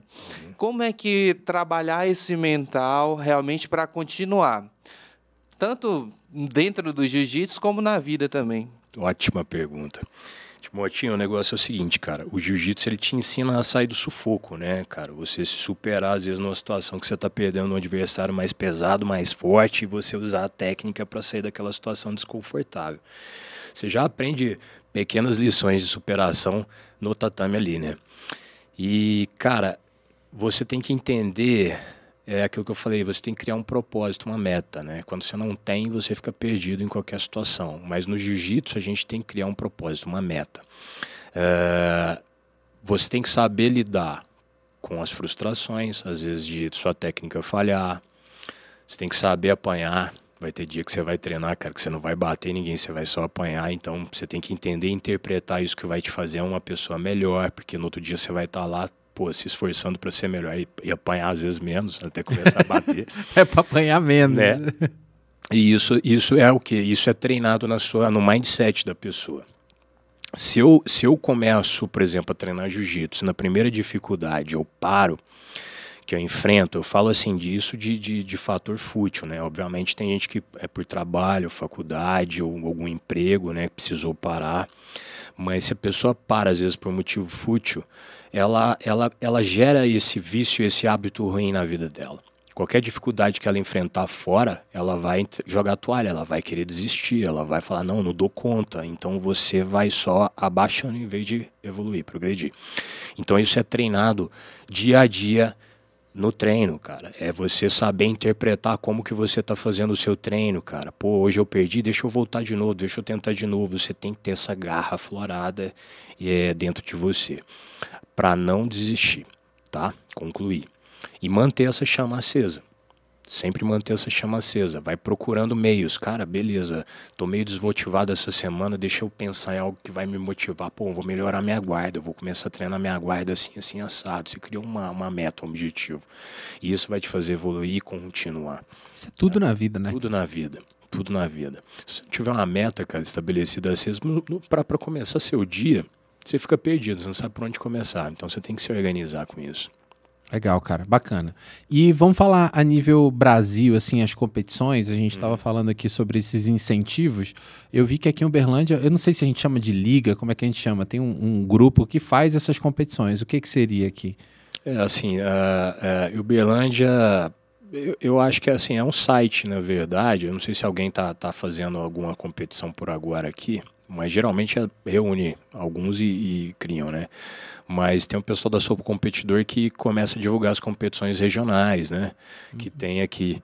E, e aí a pessoa fica de olho. Tem muita competição, tá? Regional, tem as competições oficiais, que é da Confederação Brasileira de Jiu-Jitsu, as internacionais, que é da IBJJF. Então, cabe o atleta se organizar e, e é, alguns arriscam né, a fazer uma competiçãozinha ou outra, se aventurar. Não é fácil organizar, depende de um apoio da prefeitura dispor um local legal, com segurança, com estrutura. É... Uberlândia dispõe disso aqui, Uberlândia? Dispõe, tem o Sabiazinho, que é uma, pô, um local ótimo, acho que deveria ser mais bem utilizado para as competições, né? É subutilizado ali, né? Subutilizado, cara. E assim, ultimamente o pessoal anda fazendo competição de jiu-jitsu num, num, nos locais assim que você vê que, pô, tá nas coxas, né? Banheiro, pô, sujo, alagado, falta falta alimento, falta água. Uma e quadra tem, longe, né? Às vezes é uma quadra longe. Longe, entende? Então precisa ter, tem, tem que estar atento a essas coisas. Como é que eu vou atrair competidor se eu não estou oferecendo um ambiente legal para isso acontecer. E a gente sabe, eu tô me lembrando agora que eu participei daquele UFC Night que teve uns anos atrás aqui, uhum. lembra? Então, assim, eles fizeram um sabiazinho e, cara, foi um puta do evento. É. Foi, foi, foi, gigante ali. Então a gente sabe que com o investimento certo, as coisas poderiam rodar da melhor forma, né? Sim, sim. E aí convidar também, eu queria é, falar com você, que é empresário aqui é, do ramo, convidar você a conhecer uh, esses profissionais e auxiliar também financeiramente. A gente sabe que tem verba para isso, tem verba de orçamento para isso, incentivo fiscal. Então procure os profissionais também, os competidores, que às vezes não tem dinheiro para ir para um, um, uma competição mineira, por exemplo, tem que se destacar daqui para BH, por exemplo, é, não tem esse incentivo. Então procure, invista né, né, nesses profissionais aí da luta também, que você vai estar tá fazendo um, um grande trabalho social aí na, no mercado, né? Com certeza, cara. Eu, é, tem que ser apoiado, cara. Isso aí vai, vai fazer diferença demais na nossa sociedade lá na frente. Mulheres uh, uh, mais responsáveis, melhores, homens melhores, crianças mais educadas, né, mais uh, aptas a enfrentar o mundo né? Então, é, eu acho que precisa disso. Vamos falar de mulheres aí. Você falou de mulheres, me lembrou, né? Que a maioria que a gente fala é do o mercado do jiu-jitsu é, é composto por homens, né? Uhum. Como é que a Atos trata isso? Como é que tá o jiu-jitsu feminino no Brasil? Sim. Cara, a Atos apoia totalmente o jiu-jitsu feminino. A gente tem até um, uma quantidade, assim, legal de, de alunos, né? Uh, cara, a parte masculina incentiva bem. A gente não tem, não tem nenhum contratempo com elas dentro do tatame. Eu acho legal, interessante ver as, as meninas que vão lá, treinam casca grossa. É, é bonito de ver, porque elas são guerreiras, cara. Elas, elas, lutam pra frente. Eu falo que tem luta de mulher que é, é, é mais bonita de ver que luta de homem. É impressionante. Uh, então a gente apoia, cara. Eu acho que precisa mais é da união do público feminino mesmo, cara. Porque você vê que muita mulherada fala, vamos, vamos incentivar, não sei o quê, não sei o quê, mas, cara, pisou uma aluna nova no tatame, ela já começa a ficar meio com o olho torto, e já, entendeu? E passa a ser isso do meio delas.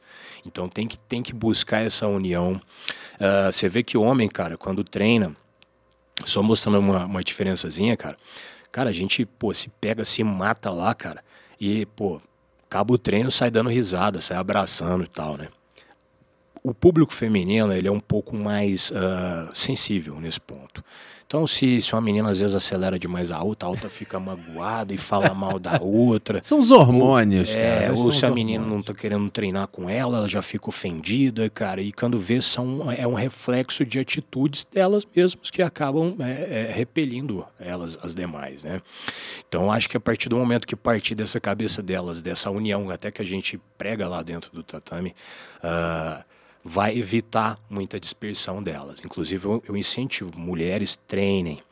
É, porque não adianta você precisar e não saber, né? Não, cara, é, é o que eu falo. É, eu falo muito isso. Acho é. que a, as mulheres hoje no, no, no, mercado elas precisam, cara, é, saber se defender.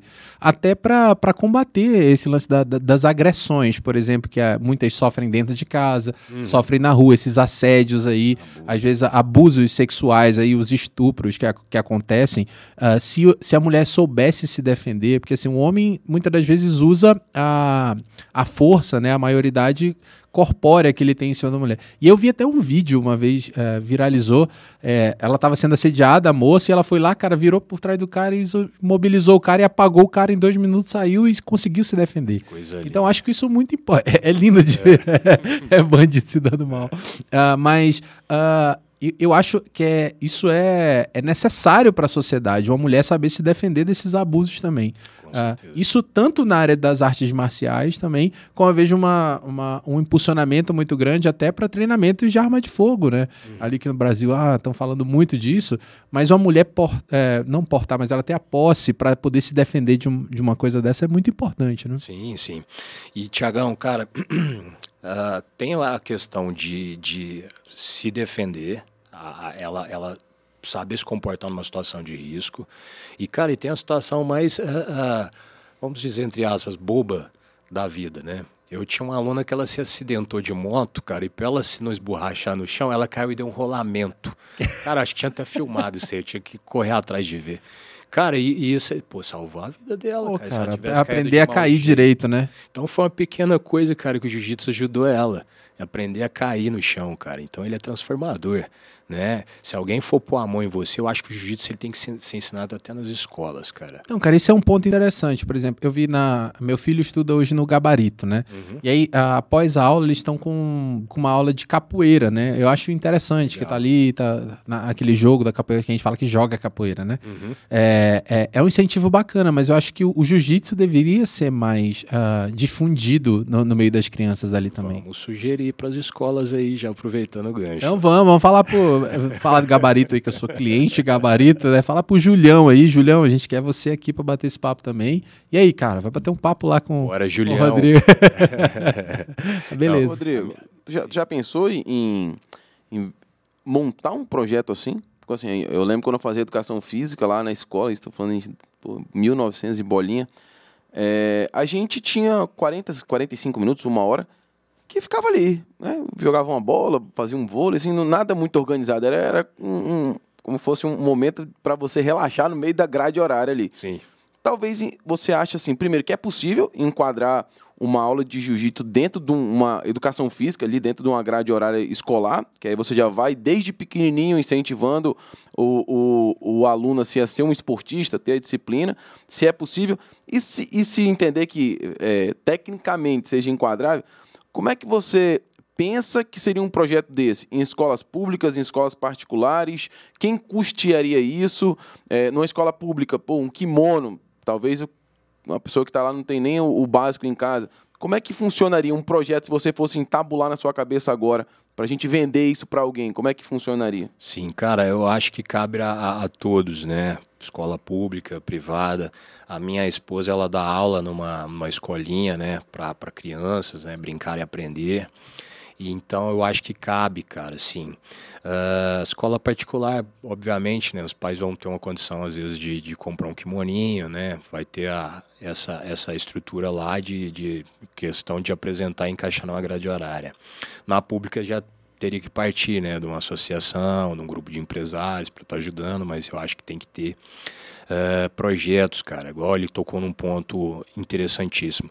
Uh, às vezes a pessoa não tem nem o que comer em casa, cara. Então, assim, os projetos que a gente vê, que às vezes a gente dá um apoio, ajuda, é, ainda não criou, mas a gente está com a ideia de desenvolver algo nesse sentido. É, assim, proporcionar, né? Além do treino, ter um lanche para a molecada, para estar, tá, né, forrando a barriguinha lá, treinando bem, Importante. tirando da rua entende?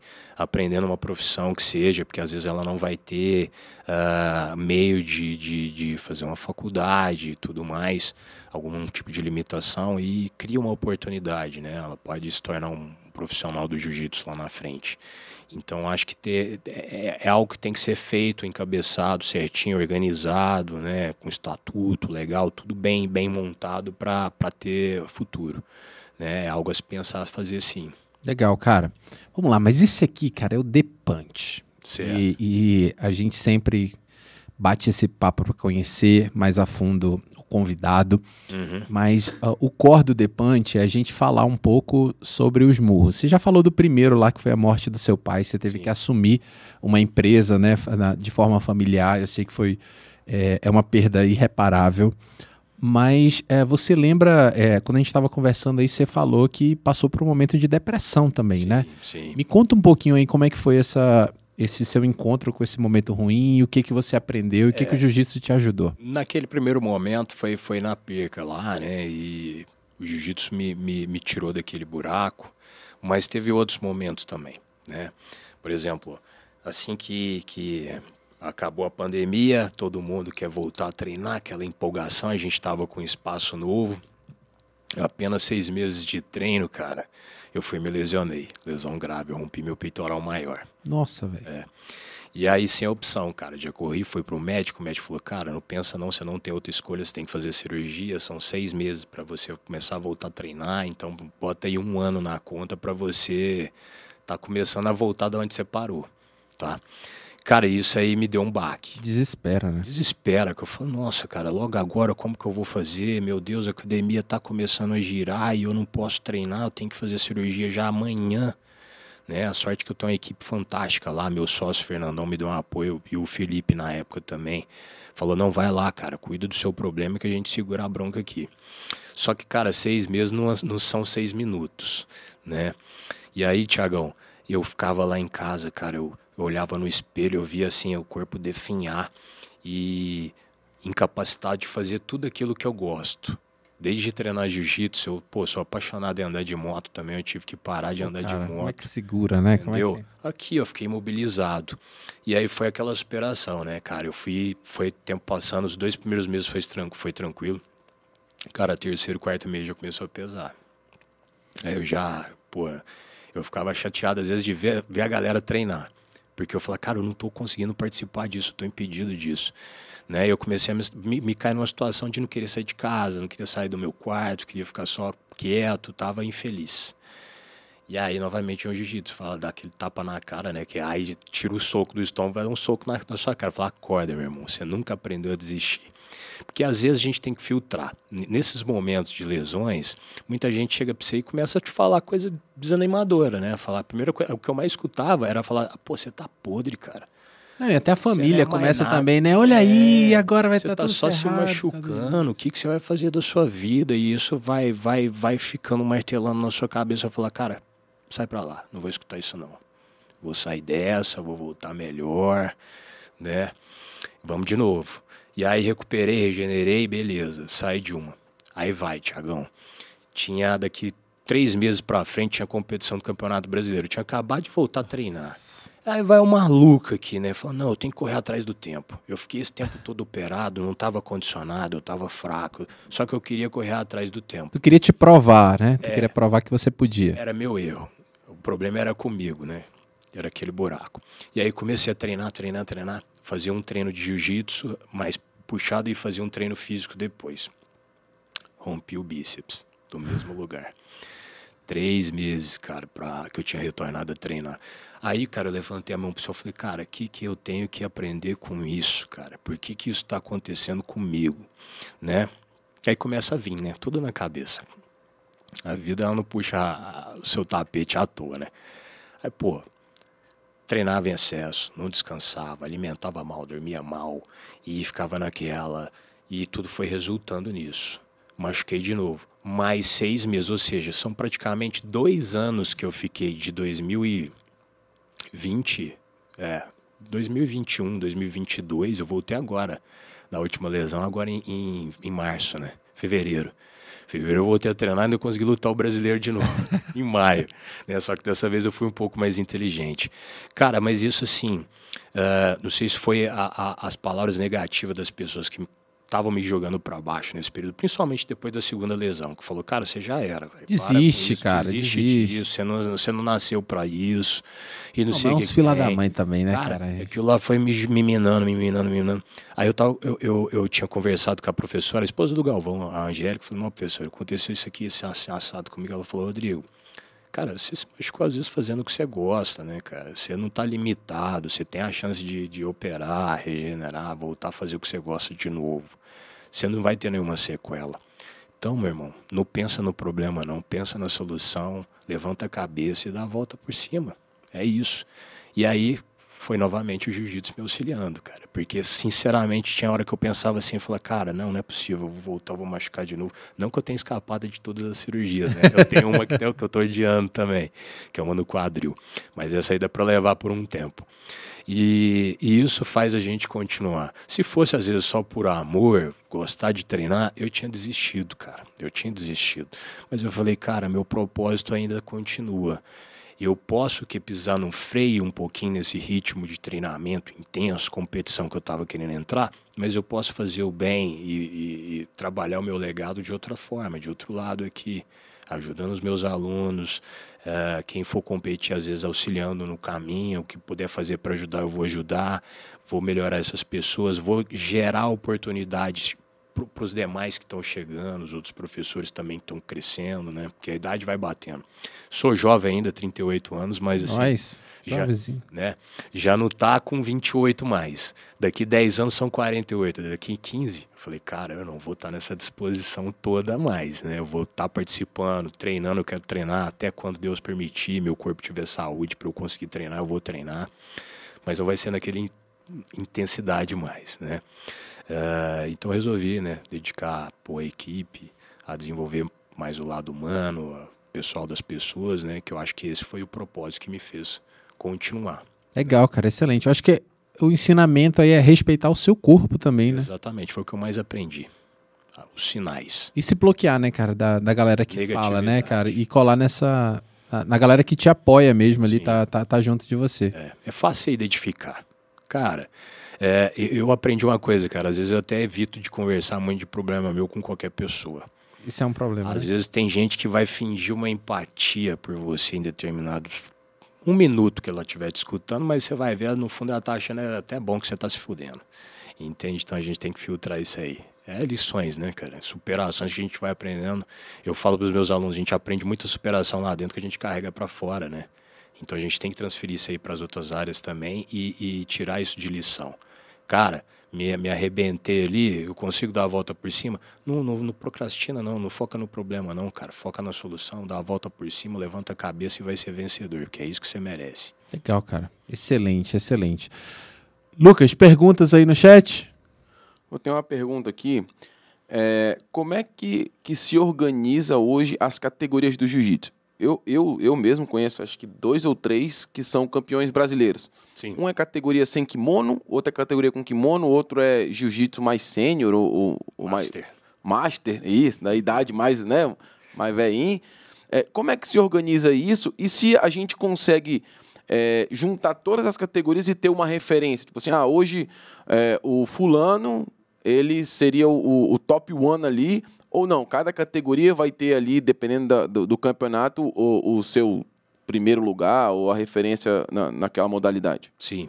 Uh, o jiu-jitsu ele é dividido por idade, faixa e peso, tá? Com kimono e sem kimono também. Uh, então, vai ter categorias de, de peso galo até pesadíssimo, tá? Então, tem essa divisão. Tem uma categoria que chama absoluto, que pega geralmente os três primeiros colocados ali, ou quem se, quiser se inscrever, que une todos os pesos também. Tá? E aí eles definem uh, se a competição vai ser com kimono, competição sem kimono.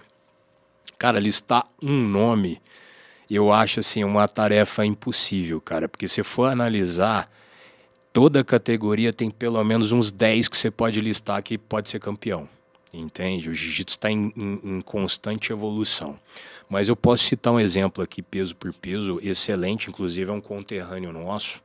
Mandar um salve aí se o Lucão tiver a oportunidade de assistir o podcast, chama Lucas Lepre.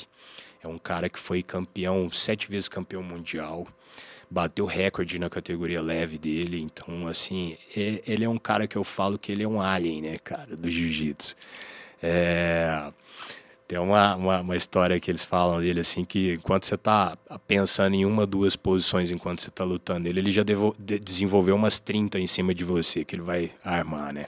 Então, um cara de sucesso que eu posso estar tá citando que é conterrâneo nosso. Renatinha, Renatinha Marinho também, saiu daqui de Uberlândia, foi para São Paulo, destacou, foi campeão mundial. Hoje eu acho que ela está numa academia própria da Aliança, da, da Aliança na França para dar aula lá. Então, assim, são grandes nomes, né? Eu gosto de exaltar a galera nossa aqui, que realmente teve muitos que fizeram por onde para tornar o jiu-jitsu belandense forte, né? Mas tem vários que eu posso estar listando aqui. Legal, cara, excelente.